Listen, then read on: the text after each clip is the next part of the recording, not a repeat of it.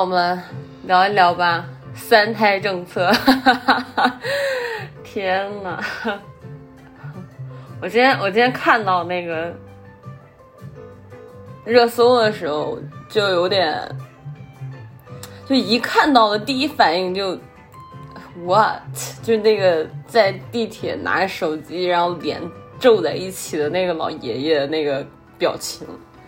虽然我单身，没有对象，也不想结婚，也不想有对象，也不想有孩子，而且我的家人也不会干涉我，而且我也没有那些亲戚了，嗯，也没有人催催我找对象，也没有人催我干任何事情，但是，嗯，但是这种。我不知道为什么全是中国字，真的，每个字拆开都没有太大问题，但是放在一起就让人觉得非常的有压力，真的非常焦虑。这种焦虑是，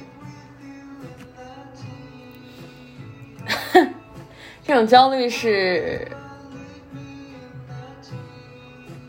很直观的。我我我不知道啊，就是有没有任何人看到这个政策的时候会欢欣鼓舞、举手拍手叫好，嗯，喊着朋友看到这个，比如说今天正在上班，然后明天就是儿童节了，国家在一个呃国际性的节日。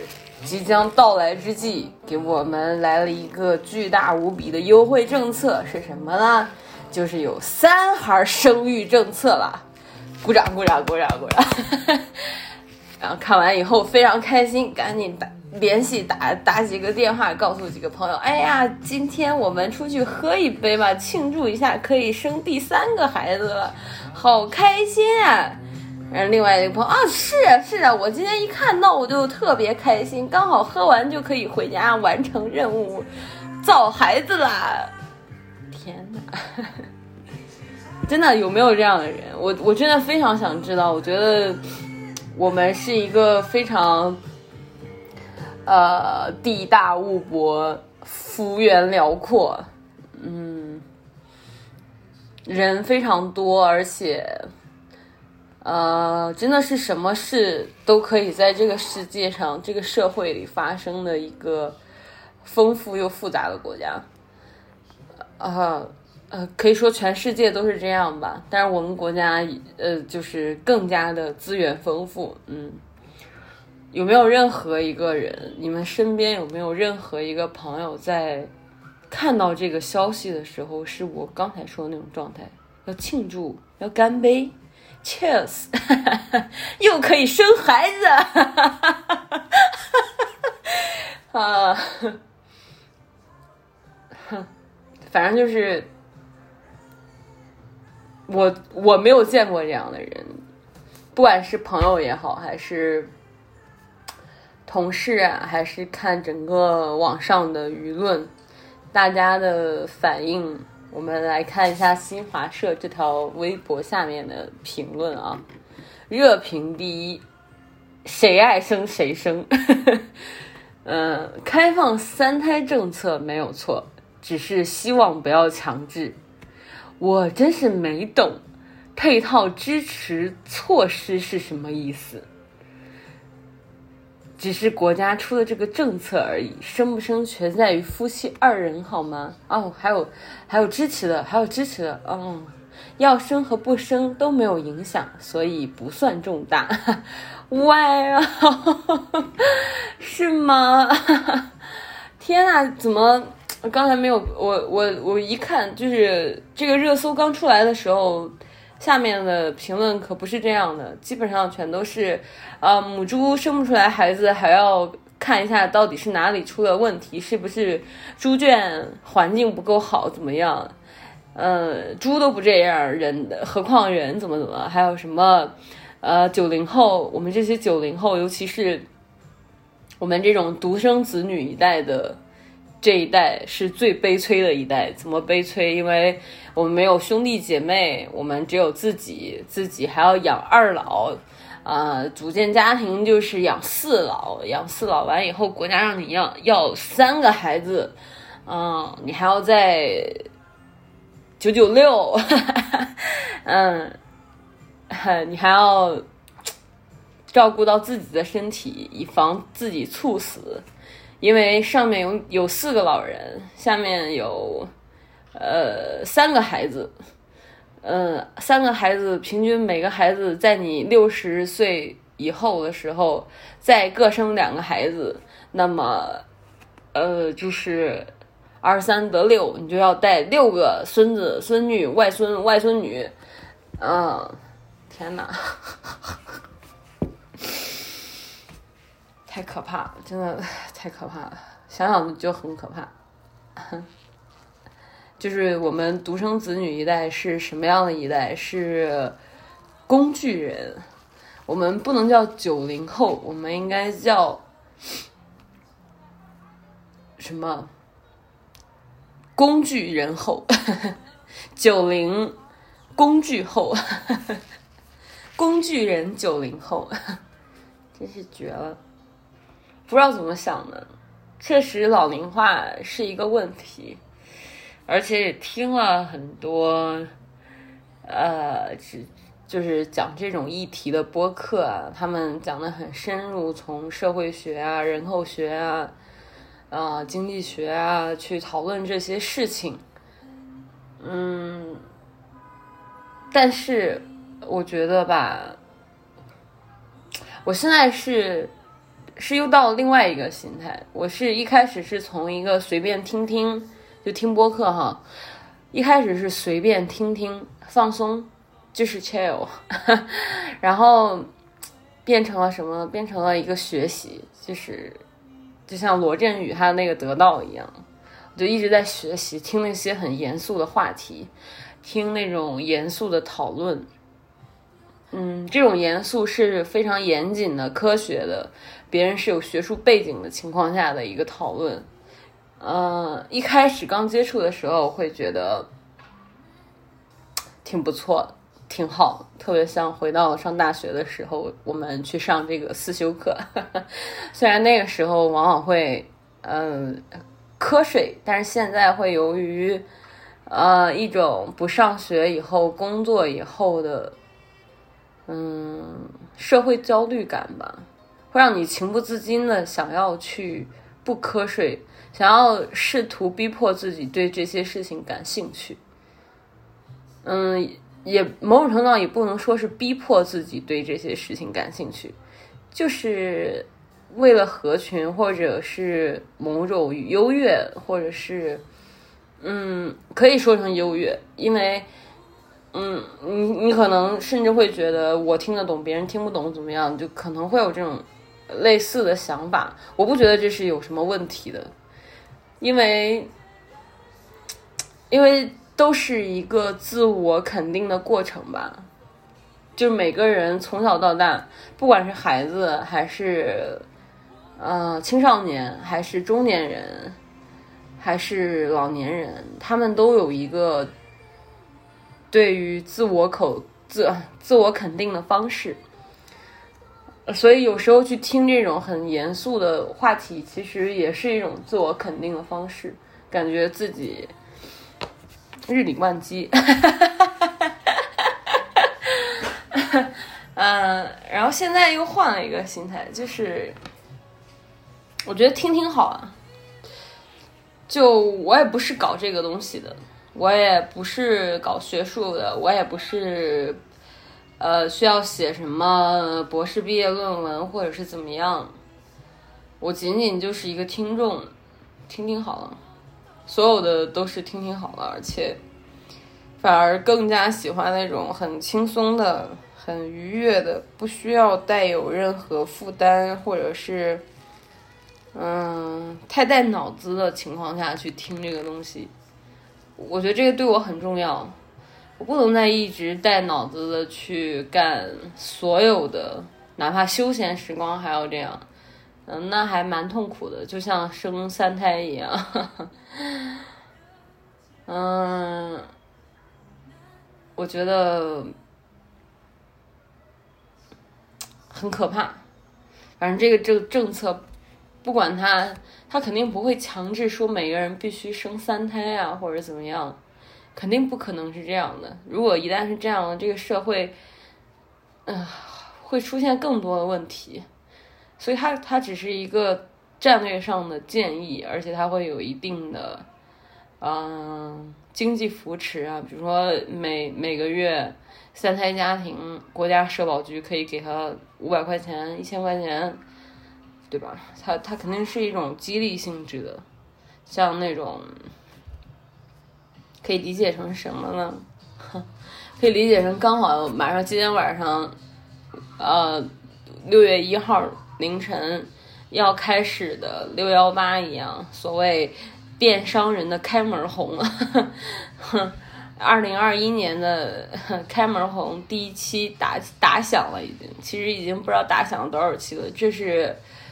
这是一个年终任务吧？年终任务的最最呃第二大，除了双十一的第二大的一个大促，所以说这些所谓的大促，不就和这种三胎二胎政策有什么区别呢？满二百，嗯，满二百，今今年是满二百减三十。嗯，三胎是满三个孩子给两千，我胡说的呀，具体什么样我们也不知道，但这不就是一个性质吗？嗯，挺可怕的，看怎么理解啊。如果说两个人感情很好，自然而然的要三个孩子，这个无可厚非，恰巧国家又有政策。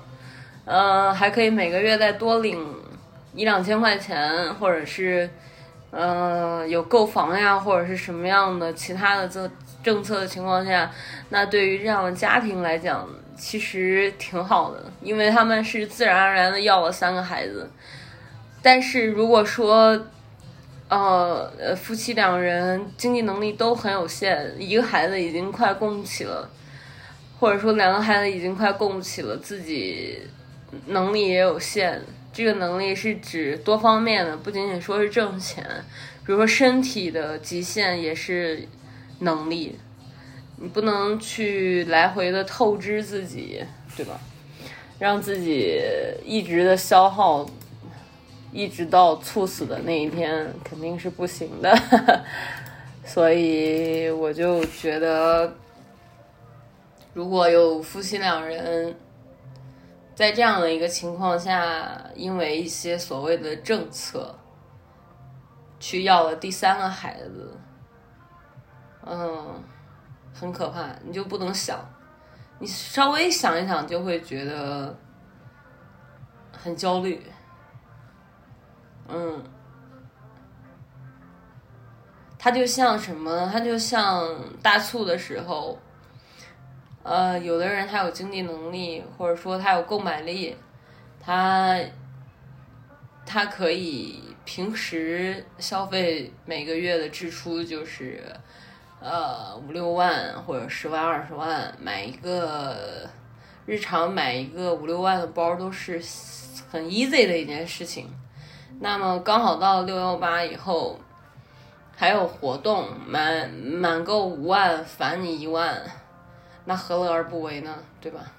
这种情况下，对于这一类人来讲是没有问题的，他们想怎么买就怎么买，而且有活动当然更好。但是如果一个人平时吃饭都是个事儿，一天只能花五块钱，他因为六幺八大促，他一直想买的一个东西，原价是一万五，他为了买这个东西，每天吃两块钱的饭，攒了两千，那剩下一万三，呃，找了高利贷或者裸贷或者校园贷去贷，也也强忍着去买了，因为这个时候原价两万五的东西现在卖一万五，他他觉得自己省钱了。但是想一下，朋友们，你你细品一下，它是不是就和三胎是一模一样的呢？哼，就卷卷卷，什么东西？你看这两年这个内卷这个词有多热呀，多热乎！大家好像都在卷，你卷我卷他卷，大家卷。这个政策也许会更加卷，卷上加卷，卷卷卷，卷卷心，高的高，卷卷心，卷出小甜心，哈哈，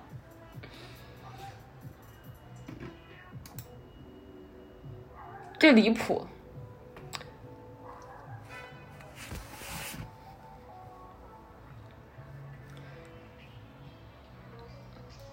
我觉得怎么自己怎么开心怎么活是最重要的。虽然我的父母辈他们某种程度上来讲，为了家庭的嗯、稳定性，无形中已经因为这些东西把自己的行为进行了矫正。牺牲了很多自我探索、自我发展的东西，而更在意集体家庭的发展。我接受了这种牺牲的红利，嗯，他们肯定某种程度上来讲是别人的牺牲，也许就是我的利益。就是非常，如果非常冷静的去讲，他他是这样说的，但是看你怎么理解。我我我我举个例子，我刚才说到这些的时候，脑子里面想的就是，比如说我的爸爸，他可能是一个非常喜欢出去玩啊，呃，非常自我的一个人，他可以通过。自我探索，获得更多的东西，但是由于家庭，由于我的出生，导致他可能就觉得不能离孩子太远，不能总是出去玩，总要还是在孩子身边，所以他就会限制了他的行为。这某种程度上就叫一种一种牺牲，而更多的时间可能会给我一点点，分分给我一点点，然后，嗯。不管我们俩这个过程中相处的愉快不愉快，但是这个时间是给我了，所以这对于我来讲，他的这些牺牲的产出的价值其实都给予我，而且这些东西也会在我人生中影响很大，也对我的性格呀、思想啊什么也会有影响，包括对家里的家人的认知啊什么这些。但是我还是觉得我这一代还是要，就是到我这儿的话，就还要更清醒一点。嗯，我我目前还是觉得，我不想结婚，我也不想有孩子。呃，谁有能力生谁就去生好了，大可以，对吗？尤其是那些有钱的。有钱的、有房的、有车的，什么都有的。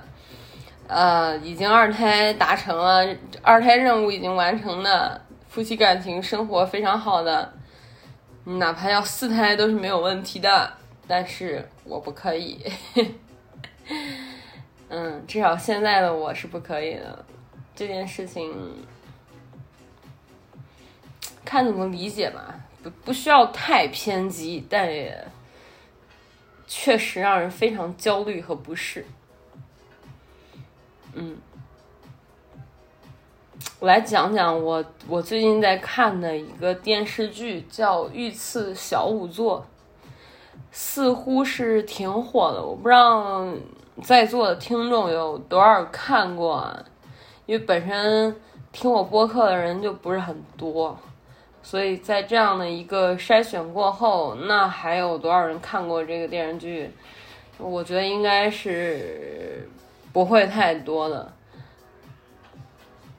我看这个电视剧是因为听了一个播客，一个头部播客，应该你们都知道，我就不 Q 他的名字了。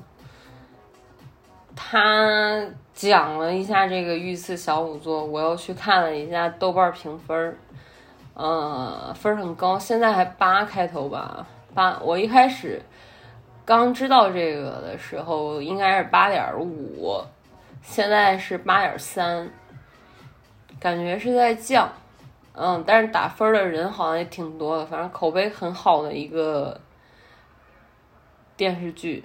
天呐，电商在不停的发短信，我今天收到了上百条短信，无语，大无语事件发生。嗯，这个御赐小仵作呢，确实演员什么。都是一些名不见经传的，似乎都不是很有名。我也之前没看这个电视剧之前，里面的演员我几乎没一个认识的，除了年龄稍微大点儿的有点印象，对他的脸长得有点印象，但是年轻的几乎就是主演嘛，几乎全都不认识。看完之后才知道这是谁，嗯，名字起的也是。有人说是很像台湾偶像剧的那种名字，其实我觉得不是台湾偶像剧，就完全就是晋江文学、晋江言情戏，什么有一段时间非常流行的那种网文。我小时候上高中的时候，大家都很流行看那种网甜文、甜宠文，这这个叫悬疑甜宠古偶剧，操！不好意思，爆粗。我来，我来，我来那个，我来那个解释一下，悬疑就是因为它是仵作，仵作就是法医，可以理解成法医，就是鉴定尸体啊什么，呃，就叫悬疑，所以它一定会有案件，呃，悬疑甜宠。甜宠就是甜蜜的甜，宠爱的宠，你就可以直接字面意思理解，甜蜜的宠爱呀，古偶剧，古装偶像剧，啊啊，然后就怎么说呢？我觉得这个播客主播对他的这个评价是非常高的。呃，包括你去看豆瓣评分啊什么，其实大家对他的评评分都是很高的。呃，我个人的观点啊，我觉得当一个比如说没事干的时候，或者是吃饭的时候，下饭剧啊什么看看还是可以的。我是边快进边看的，呃，基本就剪稠的看。然后一天就看完了，基本上，嗯，好看是好看，但也没什么值得看的，就是这样。你我觉得也并不能从这个剧里面让你获得什么。如果说我指的这个获得是说思想上呀，或者是思维深度啊，是这些就不存在，不用去硬刚这些东西就。不是这挂的，它就是让你很轻松、很放轻松、很开心的一个相对开心的一个很 easy 的一个电视剧，而且是类似那种小品剧，也没有什么大的议题，也我也不知道说到什么了，喊的喊出来我笔记本上的 Siri。就是也没有什么大的议题，也没有什么大的利益，呃，你可以很清晰的感觉到编剧或者导演是在讨好女性，他这种讨好其实是很明显的，他不是那种自然而然的讨好，这是我个人观点，仅代表个人观点啊，这种讨好是很刻意的，他知道女性想看什么，比如刻意的就是女二和女一的这种友谊，女二和女一莫名的说，哎，你好漂亮。互相夸对方漂亮，互相给对方支持，互相无条件的，呃，支持对方这种东西，呃，你在那个一书的小说里面会经常的看到，就莫名其妙两个女的跟互相爱上了一样，呃，毫无条件的支持对方，呃，很奇怪，我觉得这些这这个它的整整体逻辑是不够完善的，就。你最起码有一个前因后果吧，比如说这两个女的是通过了什么什么样的事，她有一个什么什么样的起因，然后互相怎么怎么样，我才可以到一个什么什么样的状态去，呃，和你开始这段友谊，然后我们同为女性，互相理解，互相尊重，呃，互相为女性发声，怎么样？但是她这个就很。就很奇怪，就突然间的，呃，女二就会莫名其妙的为女一挡刀，呃，没有原因，就觉得我们彼此很像。哦，天哪！当然，整体肯定是好的。我之前也看那个赵露思演的《传闻中的陈芊芊》，就对比这类剧啊，比《传闻中陈芊芊》要好很多。我我个人感觉，真的比比这个传闻中的陈芊芊更加的，啊，更加的会自然一点。虽然还是会有不自然的状态，就比如说到这两个女生的友情为什么会莫名其妙的怎么样，包括突然两个男的抱在一起，一个男的对那个男的公主抱，啊，好吧，可能有的人看到会觉得啊。好搞笑！哎呀，他怎么抱他？哦，我站 CP 啊，磕到啊！怎么科学家表示磕到了？我不可以好吗？就是不要那么刻意。如果说是很自然的一个情节，我感觉是很缺乏，相对吧，是有点缺乏生活经验的。他如果更贴近生活一点，没有那么的高于生活，突然的两个男的呃一起。啊，那个男的就把那个男的公主抱起来，我的天呐，在搞什么？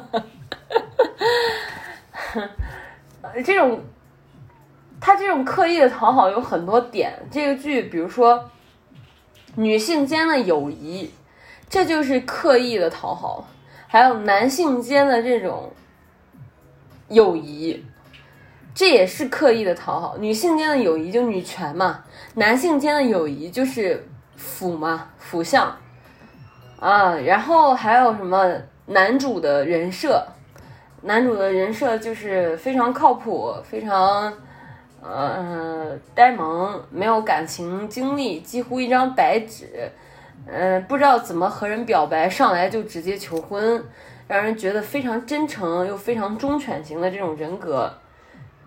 这这也是一种讨好，就是好像女的都要喜欢一个没有前科的男的，嗯，才是，就没有一个前科的男的才是被，呃，怎么说，被喜欢的啊，被推崇的，长起来很单纯的，啊，做事也很单纯的。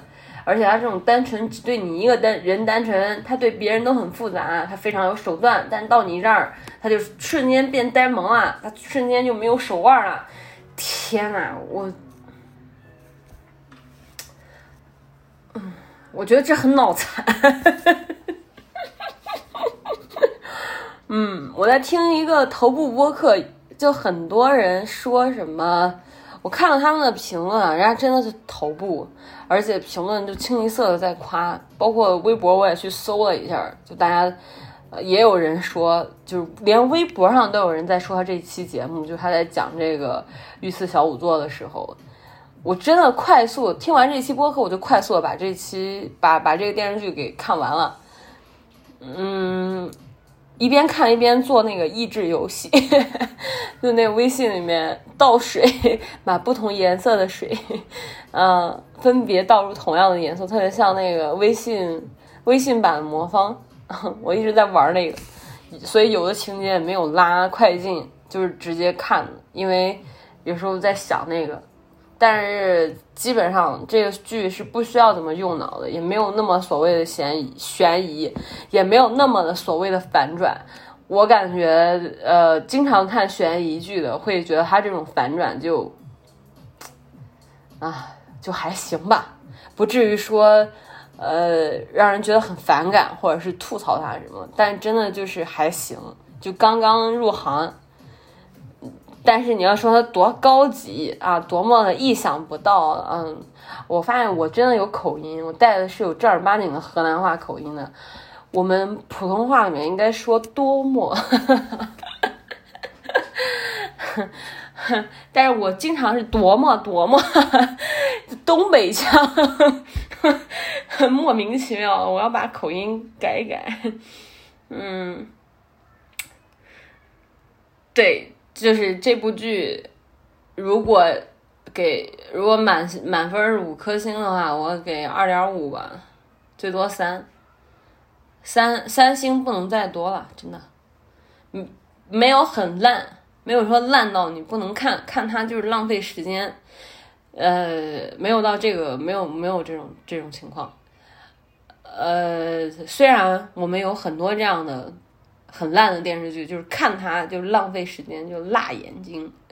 我以前会抱着那种观察者的心态看很多那种雷剧，什么就类似爱情类的，名字我都记不记不得了，因为就没有很上心，就是看着玩儿，然后嘲笑他。